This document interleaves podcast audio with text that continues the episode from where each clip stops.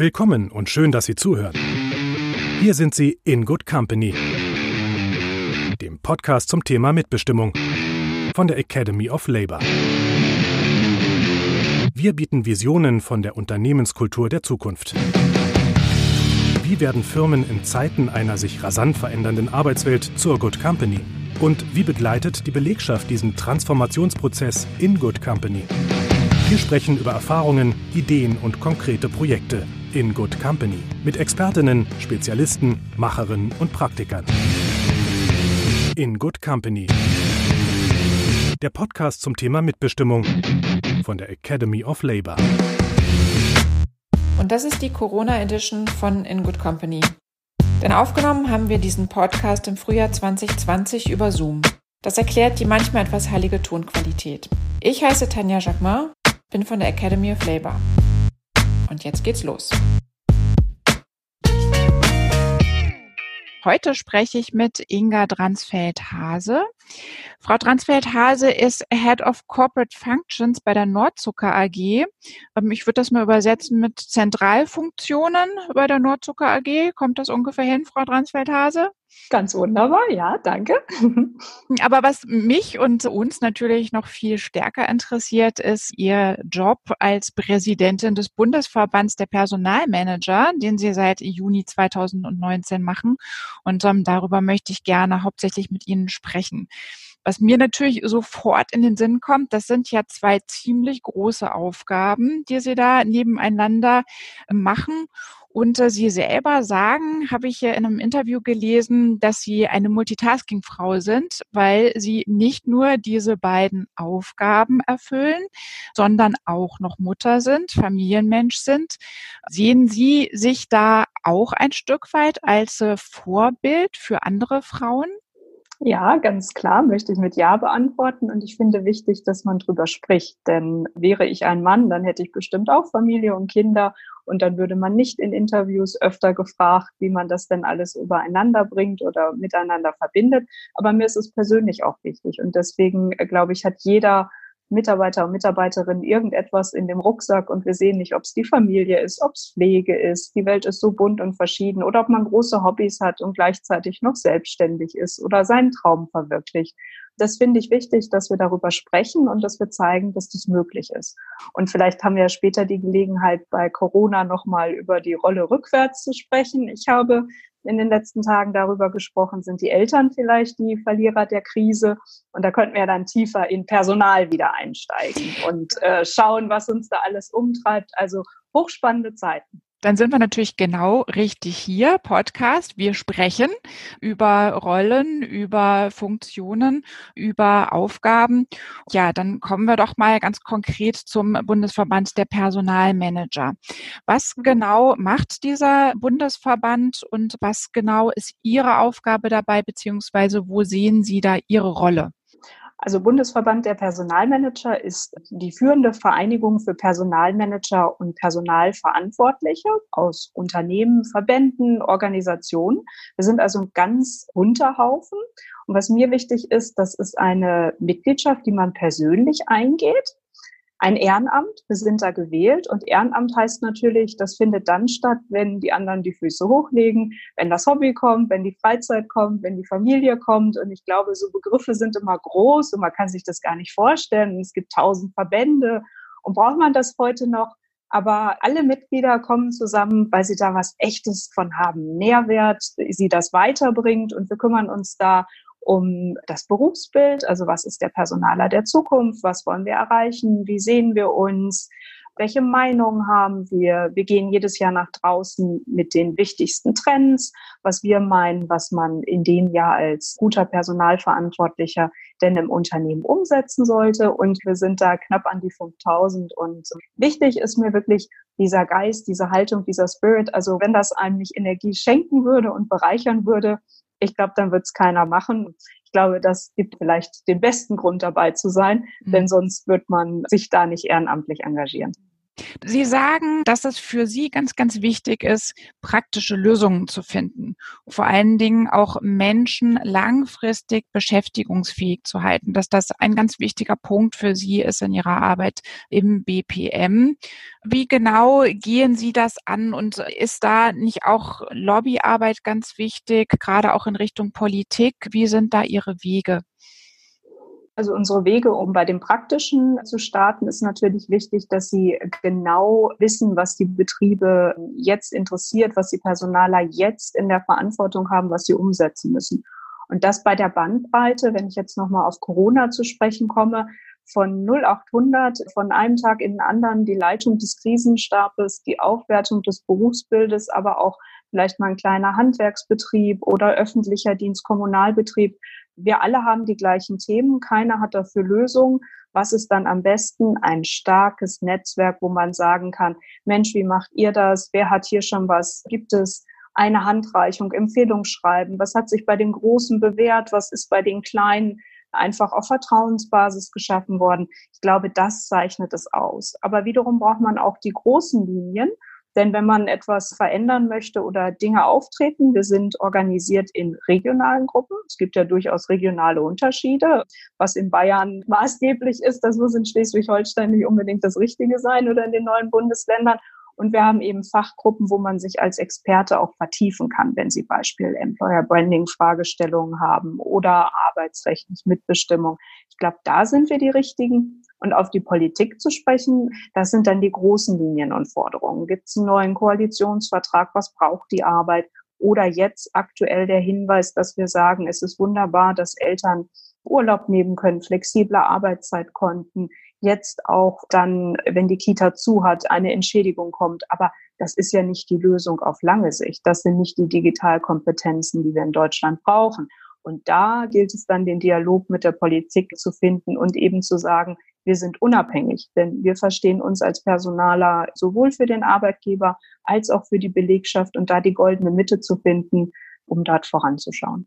Das ist ein guter Punkt. Sie sind ja als Personalerin auch immer so ein bisschen zwischen den Fronten, glaube ich. Also dass das mhm. Mal ist man natürlich gerade als Vorgesetzte ja erstmal dem Unternehmen auch verpflichtet, muss da gucken, dass das läuft. Auf der anderen Seite sind Sie Ansprechpartnerin für die gesamte Belegschaft. Wie schwierig ist das, diese zweigeteilte Rolle zu erfüllen? Das ist natürlich eine Herausforderung, aber das ist wie das Salz in der Suppe. Also es ist wunderbar, wenn Sie sehen, dass man zusammen Besseres erreichen kann, als wenn man mit dieser Lagertheorie startet. Und da möchte ich nochmal ganz positiv sagen, wenn wir sehen, was auch möglich ist, wenn alle die gleichen Interessen haben. Also wenn wir sehen, wir sind in einer Krise und alle sagen, Vielleicht ist für die Wissensarbeiter jetzt Homeoffice das Richtige. Der Mitarbeiter wünscht es sich, die technische Ausstattung ist nicht perfekt, die IT tut ihr Letztes, damit alle nach Hause kommen können. Der Betriebsrat sagt virtuell, natürlich machen wir das, wir hebeln das aus oder machen später die BV. Es ist auch egal, wir schützen uns jetzt. Die Unternehmensleitung macht dasselbige und die Aufsichtsratssitzung oder Geschäftsführersitzung oder Beiräte finden auch alle virtuell statt. Das zeigt ja nochmal in dieser vermittelnden Rolle, wenn die Interessen die gleichen sind und aus unterschiedlichen Richtungen kommen, kann man ganze Quantensprünge erleben, so wie jetzt in dieser Zeit. Und das ist das Tolle an Personal, wenn wir gleich mal ein bisschen tiefer zu sprechen kommen, wenn wirklich alle verstehen, worum es geht, was mein einzelner Beitrag ist, dann denke ich nicht mehr in diesen Schubladen oder Kategorien, sondern dann geht es ums große Ganze. Und mich freut, dass wir jetzt ja nochmal gesehen haben zwischen, was in Strategiepapieren ist, was auf der Homepage steht. Der Mitarbeiter ist die wertvollste Ressource. Da würde ich mal sagen, das steht in 90 Prozent aller Publikationen. Aber das mit Authentizität zu leben, zu sagen, wie teilen wir die Schichten auf? Wer ist wann im Büro? Wie halten wir Abstand? Wie schützen wir das, damit wir wirklich handlungsfähig sind? Also ich glaube, das ist eine neue Dimension, die vorher auch gedacht wurde, aber vielleicht nicht so konsequent, dass man Teams aufteilt, damit sich bloß niemand ansteckt.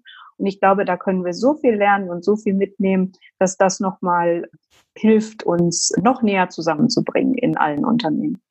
Genau, wir haben jetzt natürlich ganz, ganz neue Dimensionen. Das heißt aber, die Personalarbeit ist auch ganz, ganz viel Psychologie, ganz viel Vermittlung, ganz viel Moderation. Das sind ja alles Dinge, die man an der Universität erstmal nicht so lernt. Insofern spielt da mhm. auch Erfahrung eine große Rolle. Wie sehen Sie das?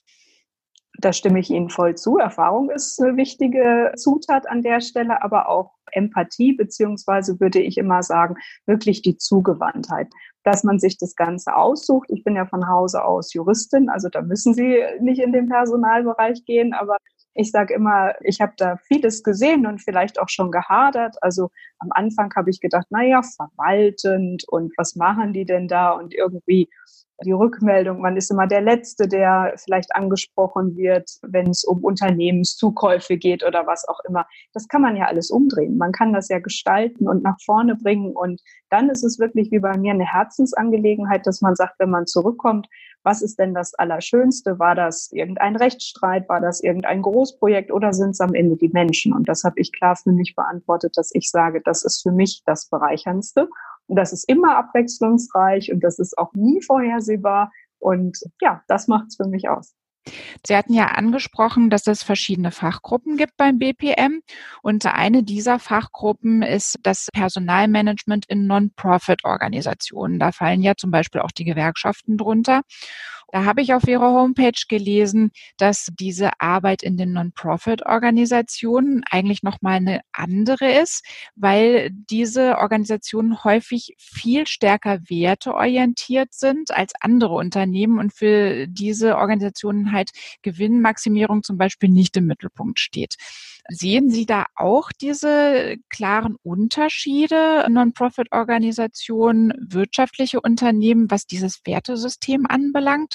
Oder glauben Sie, dass wir uns da eigentlich ein bisschen aufeinander zubewegen mittlerweile? Wir bewegen uns aus meiner Sicht aufeinander zu. Ich möchte aber nochmal erklären, wer da alles drin ist. Denn am Anfang habe ich gedacht, Non-Profit, also man hat so ein paar Gedanken, aber wenn man wirklich reinschaut, ist eine meiner Lieblingsgruppen, denn das ist richtig bunt und vielfältig. Also man hat natürlich öffentliche Verwaltung, öffentlichen Dienst. Wir haben aber auch Bundeswehr, AWO, katholische Kliniken aus dem Liegenschaftsbereich, aber auch Kunstsammlung. Also dass wir einfach nur mal alle ein Bild haben, was da an bunten Dingen zusammenkommt und ob die Berliner Stadtreinigung dann übers Gesundheitsmanagement, über, über andere Dinge oder über den letzten Bundeswehreinsatz, also einfach nur, dass man mal die Spannbreite sieht, und dann, glaube ich, kommt es gut auf Ihre Frage, dass dann Gewinnmaximierung im Krankenhaus oder vielleicht bei einer Kunststiftung dann nicht der oberste Wert ist. Aber ich glaube, was wir lernen können, und Sie sehen ja klar an unserer Positionierung auch für dieses Jahr zwischen Prepare und Purpose, was wollen wir damit sagen? Es geht um die Sinnstiftung in der Arbeit. Und da haben wir unglaublich viel voneinander gelernt und sind auch durch die Fachgruppe inspiriert, dass wir halt eben sehen, da kann von der Stiftung her der Gründungsgedanke, dem man verpflichtet ist, oder die Daseinsvorsorge oder der Verteidigungsauftrag, das sind ja Dinge, die Identifikation geben, die ein Leitbild sind und Strahlkraft haben und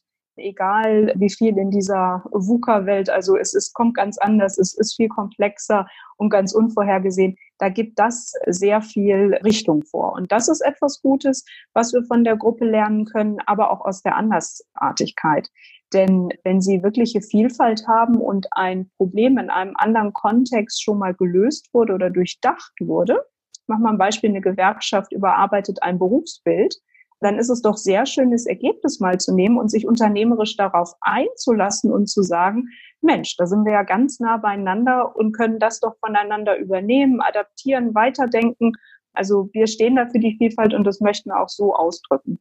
Sie hatten gerade diese beiden Schlagworte schon benutzt, Prepare und Purpose. Das ist ja etwas, was man im Zusammenhang mit ähm, der Transformation, der Digitalisierung ganz, ganz oft liest und hört.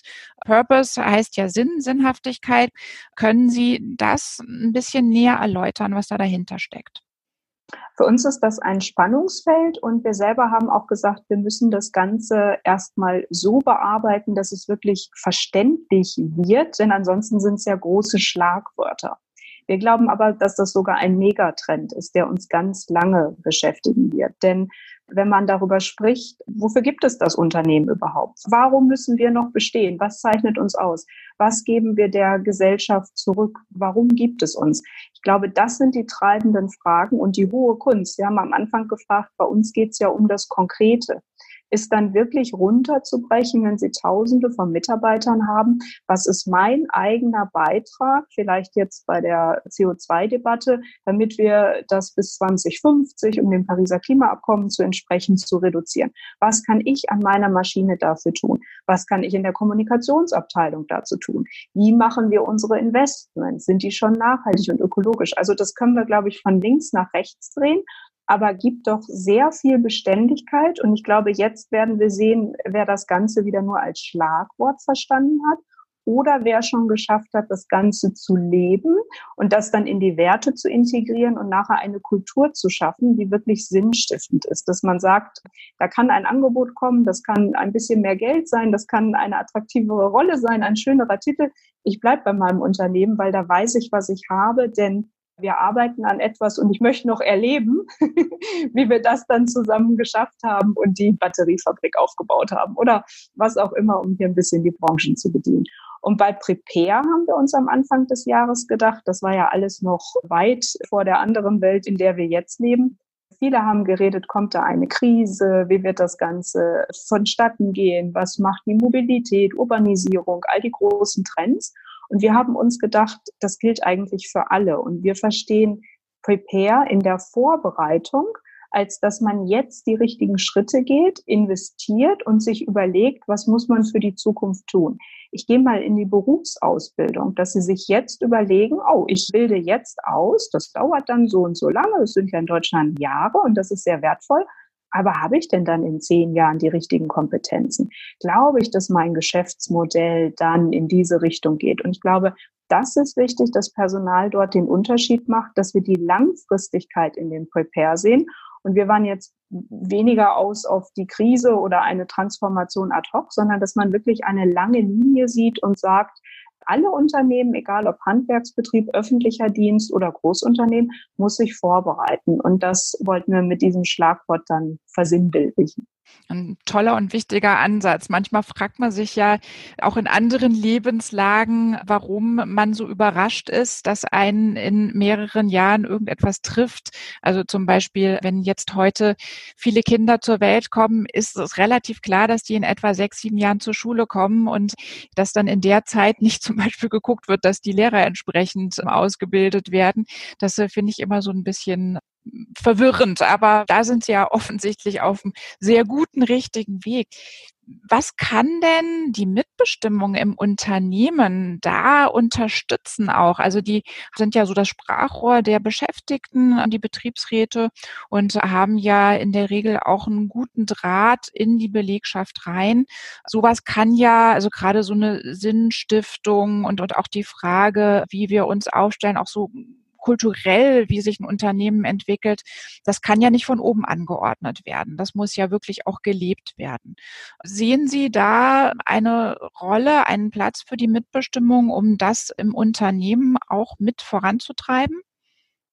Ich sehe das fest etabliert und mit am Tisch mit fester Platzkarte, denn es ist ganz wichtig, um Beschäftigte mitzunehmen. Es geht ja um Veränderung, es geht um Ängste, Unsicherheiten und wir können die ganzen Transformations- oder Veränderungsprozesse durchsprechen. Aber was doch wichtig ist, ist, dass man jeden Mitarbeiter dort abholt, wo er gerade steht. Und da geht es nicht um einen Zug, wenn das erste Abteil im Bahnhof ist, sondern wenn der ICE steht und alle eingestiegen sind und dann fährt er ja am besten ab. Und um das zu erreichen, braucht es ganz viel Dialog, Erklärung und ich glaube auch von verschiedenen Seiten und aus verschiedenen Perspektiven. Ich mache mal ein Beispiel aus der Produktion. Bei uns, beim Unternehmen, wo ich beschäftigt bin, wenn Sie Zuckerherstellung sehen und die in der Kampagne an 24 Stunden passiert, dann kann die Digitalisierung ja auch vorteilhaft sein. Denn Nachtschicht und wenn man älter wird und andere Dinge, da kann das eine positive Lösung sein. Kommt der Unternehmer vielleicht und sagt das nur, könnte man an Rationalisierung denken oder an, also es geht ja auch um was. Es geht um die Existenz am Ende des Tages immer, wenn es um Beschäftigung geht. Und das finde ich sehr schön, wenn das zusammen die Betriebspartner in Angriff nehmen, übersetzen, die Schattierungen ausmalen und man dann sieht, alles, wir werden die Veränderung nicht aufhalten, daran glaube ich nicht. Aber wenn wir zusammen den Weg gehen, es erklären und dann Betriebsversammlungen nutzen, Vertrauensleute nutzen, die einzelne Anhörung zur Versetzung nutzen, um nochmal klar zu fragen, passen die Arbeitspakete? Ist das eine Arbeitsverdichtung? Ist es zu viel? Dass also auch der Mitarbeiter sieht, ich habe den Schutz, ich habe die Unterstützung und ganz wichtig dabei dann Qualifikation auf Augenhöhe. Das wird ja für das Unternehmen, also für mich als Personalerin kann ich nicht jedes IT-Projekt in den Einzelheiten verstehen, ebenso nicht der Betriebsrat. Also wir brauchen immer mehr Experten, die wir dann zusammen moderieren aus meiner Sicht und abwägen, wie sich das für die Belegschaft und die Kolleginnen und Kollegen dann auswirkt und zusammen in eine gute Richtung bringen. Und da ist toll, dass wir in Deutschland das Ganze verankert haben und es festgesetzlich vorgesehen ist, denn dann gibt es da auch kein Drumhin, vorbei oder anders wie und man kann mit ganz offenem Visier starten, die Sache anzugehen. Gut, damit brauche ich Sie jetzt gar nicht mehr zu fragen, was Sie persönlich von Mitbestimmung halten. Aber wie verhält es sich dann eigentlich in der Realität? Es gibt ja immer noch Angriffe auf die Mitbestimmung. Es gibt immer noch die Phrasen, Mitbestimmung ist von gestern und verhindert. Wir haben festgestellt, in den Studiengängen, gerade in Richtung Personalmanagement, spielt das Thema leider nur eine sehr kleine, wenn überhaupt eine Rolle ist den Personalbereichen bewusst, dass das wirklich ein wichtiger Partner auch sein kann? Oder gibt es da noch viel zu tun? Beziehungsweise hat sich da in den letzten Jahren was verändert? Ich glaube, es hat sich eine ganze Menge getan und es ist sehr vielschichtig. Ich glaube, es macht einen Unterschied, ob wir über ein Kleinstunternehmen reden, wo gerade der Betriebsrat vielleicht gegründet wird und beide Seiten doch recht unerfahren sind und je besser sie dann unterstützt sind, sowohl die Betriebsräte als auch die Personalabteilung, umso besser. Der Dialog wird sich immer weiter fortsetzen, denn es gibt neue Führungskräfte, Entscheider und Verantwortliche und auf der anderen Seite auch frisch gewählte. Mit einem sehr beständigen Unternehmen kann ich Ihnen sagen, da gibt es alte Hasen, die sagen, ach ja, das wissen wir alles, aber es kommen immer wieder die gleichen Fragen. Und das Gute ist, neue Mitarbeiter haben ja auch die gleichen Fragen, ob der Feiertag jetzt zuschlagspflichtig ist oder nicht. Also das ist ein Evergreen, aber trotzdem stellt er sich immer wieder. Ich glaube, da hat sich eine ganze Menge getan. Das Betriebsverfassungsrecht ist ein tolles Instrument, müssen es aber weiterentwickeln. Also insofern, wenn jetzt an neue Beschäftigungsformen denkt und dann überlegt, wie kann man das Ganze denn so gestalten, dass es ausgewogen ist und dass wir die Sicherheit haben, aber auf der anderen Seite auch die Flexibilität. Oder wie wir jetzt gesehen haben, wenn das ganze Unternehmen virtuell arbeitet, warum nicht auch die Mitbestimmung? Aber ich glaube, das sind neuerliche Dinge, die man auf der Balance und Waage, die wir in Deutschland dort entwickelt haben, wirklich aufsatteln kann und weiterentwickeln kann. Je größer das Unternehmen ist, je länger die Erfahrung ist, ich glaube, umso etablierter sind die Mechanismen und umso besser weiß man, dass das Zusammenkommen und das Abwägen der Interessen, das Ausloten langfristig ein wirklicher Erfolgsfaktor auch für Deutschland ist mit Sicherheit in der Beschäftigung, Vorhersehbarkeit und auch moderatem Handeln, denn jede Welle führt ja bei uns nicht gleich zu Entlassungen und zu anderen Dingen. Da ist ja beispielsweise der amerikanische Arbeitsmarkt ganz anders. Und wir haben tolle Instrumente, wenn ich mit Blick zur Politik dann jetzt Kurzarbeitergeld und was wir da ja haben, was in Europa auch nicht ohne Grund in die Kopierung geht, denn das schafft ja wirklich für Dellen dann auch äh, Sicherheit. So ist das. Also unsere Beschäftigten in Deutschland sind ja tatsächlich ganz anders abgesichert, als das in vielen anderen Ländern ist. Sie hatten gerade Amerika erwähnt. Mhm. Da sind wir als Gewerkschaften ja auch nicht so wahnsinnig äh, gelitten. Das ist wohl richtig.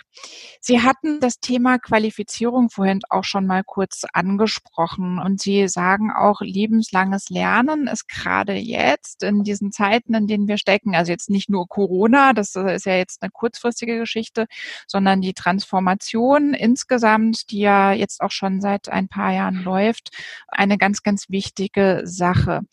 Was brauchen denn die Beschäftigten da für eine Unterstützung? Wie muss der Personalbereich mit diesen Fragen umgehen? Wie kann man das organisieren im Unternehmen? Da möchte ich noch weiter vorne anfangen, denn dieses lebenslange Lernen, wir wissen das alle, wir sagen es unseren Kindern, Opa, Oma sagen genau das Gleiche. Wichtig ist, ob wir das verstanden haben, jeden Tag leben und ob das wirklich unter der Haut ist. Und da würde ich sagen, müssen wir doch sehen, dass Deutschland eine Wissensgesellschaft ist. Für mich ist Wissen eigentlich der maßgebliche Rohstoff. Das ist unser Gold oder Öl. Und so würde ich das auch gern behandelt wissen. Wenn wir dann ins Unternehmen kommen, dann hat jeder Personaler das, die Personalabteilung, die Personalentwicklung, die wird sich da sehr oft mit beschäftigen. Mir wäre aber viel wichtiger, dass jede Führungskraft umtreibt. Zurückzukommen auf mein Bild, was brauchen wir denn in fünf bis zehn Jahren? gebe ich da genügend Freiraum im Alltag? Denn ich kann ja in der Personalabteilung oder zusammen mit dem Unternehmenseigner, Entscheider oder wem auch immer dann auch Budgets zur Verfügung stellen.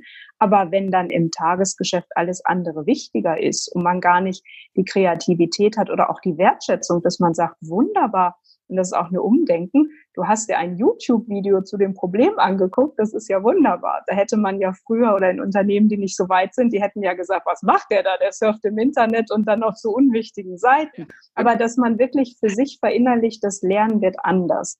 Das wird integriert in den Job und am Job. Also es ist ja viel besser, wenn ich ein Problem habe, es nachschlage, mich mit Kollegen berate, als wenn ich in ein großes Institut fahre und ein halbes Jahr später eine Woche trainiert wurde. Ich komme zurück ins Unternehmen und kein Mensch kann die Programmiersprache, die ich jetzt kann. Also insofern bin ich ein großer Freund dessen, dass wir erstmal mit dem Verständnis anfangen, dann drauf aufbauen und jetzt auch für die Zeiten, wo ich glaube, dass maßgeblich auch bei Trainingsbudgets und anderen Dingen leider gekürzt werden muss und ich sehe auch die Sinnhaftigkeit, denn wenn es dem Unternehmen und wenn die Gewinne runtergehen und es wirklich für viele ja auch um die Existenz geht, dass man dann nicht sagen kann, das Entwicklungslernbudget bleibt gleich.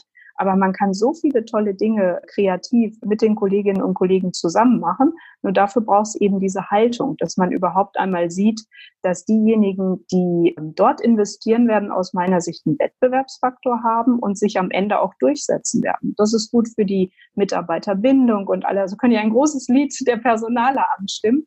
Ich glaube, es lohnt sich wirklich und ist ein Invest in die Zukunft. Einsatz vielleicht noch ganz spannend. Wir schreiben ja alles im Unternehmen ab. Wir wissen, wie alt der Tisch ist und, und, und. Aber die Kompetenzen der Mitarbeiter, also wie stark ist denn die Mannschaft? Schwieriges Thema, habe ich auch keine Antwort, wie wir das kontrollen, aber ich finde, der Aspekt ist ganz spannend, denn für die Zukunft wird das ein maßgeblicher Faktor sein. Ein interessanter Ansatz. Könnten wir uns bei der Academy Gedanken drüber machen, wie man das vielleicht messen und begleiten könnte? Mhm.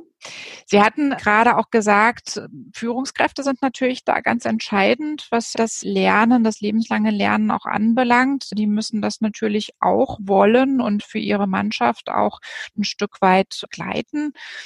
Was kommt denn sonst eigentlich noch so auf äh, Führungskräfte zu? Also es äh, verändern sich ja auch Hierarchien im Unternehmen, also jetzt äh, im, im Zuge der neuen Ansätze der Arbeit geht man ja wieder eher zurück zu flacheren Hierarchien, zu Teamstrukturen, nicht mehr so, so stark führungsgeprägt, nicht mehr so stark top-down.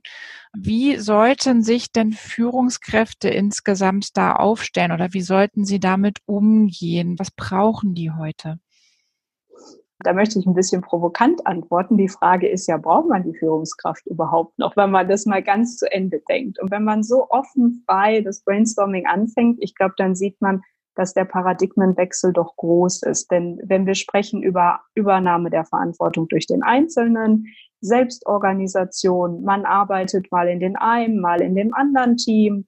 Man hat sicherlich ein Zuhause irgendwo und steht denen näher oder man ist im Beratungsgeschäft tätig und sieht mehr den Kunden als vielleicht die Kollegen oder im Sales-Bereich.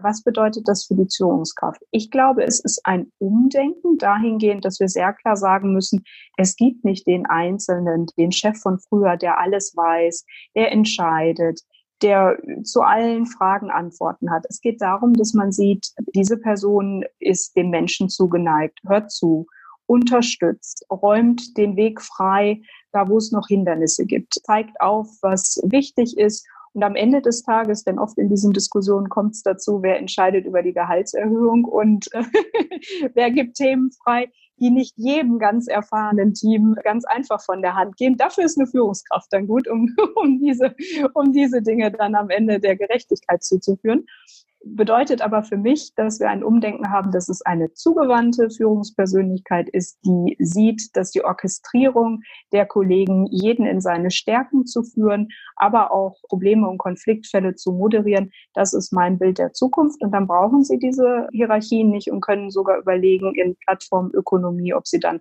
mit dem Kunden mal ein Projekt machen, ausgeliehen sind, wieder zurückkommen und das führt zum lebenslangen Lernen als roter Faden, denn dann kommen sie ja mit ganz anderen Erfahrungen und Kulturen und Bereicherungen zurück und können dann auch wieder sehr innovativ im eigenen Unternehmen neue Akzente setzen. Das ist sehr, sehr spannend, was Sie erzählen. Ich könnte noch eine ganze Weile weitermachen. Nichtsdestotrotz wir sind tatsächlich schon am Ende angelangt. Jetzt meine Abschlussfrage.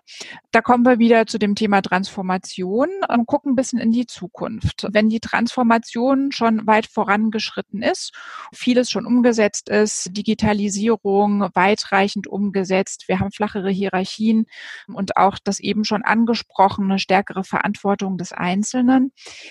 Was glauben Sie denn, wo da die Rolle der Mitbestimmung ist in einer solchen Zukunft? Da möchte ich mit einem Satz antworten, nämlich verhandelst du noch oder gestaltet ihr schon gemeinsam? Vor dem Hintergrund, wenn man Betriebsrat mal googelt und schaut, kommt ganz oft verhandeln. Also es geht mehr um die Frage, was ist mitbestimmungspflichtig, als um die Sache. Und bei der Sache geht es ja darum, wie gestalten wir die Zukunft zusammen fürs Unternehmen, für die Shareholder, für alle drumherum, die es gibt und die Gesellschaft aber auch für die Mitarbeiter und Mitarbeiterinnen. Und deswegen ist dieses Gestalten wichtig. Weniger ist mehr. Ich glaube, es wird immer komplexer und vielschichtiger. Rahmenvereinbarungen und dann können wir da die richtigen Grundsteine legen, um gut zusammen das Unternehmen voranzubringen. Sie hörten In Good Company. Der Podcast zum Thema Mitbestimmung von der Academy of Labor.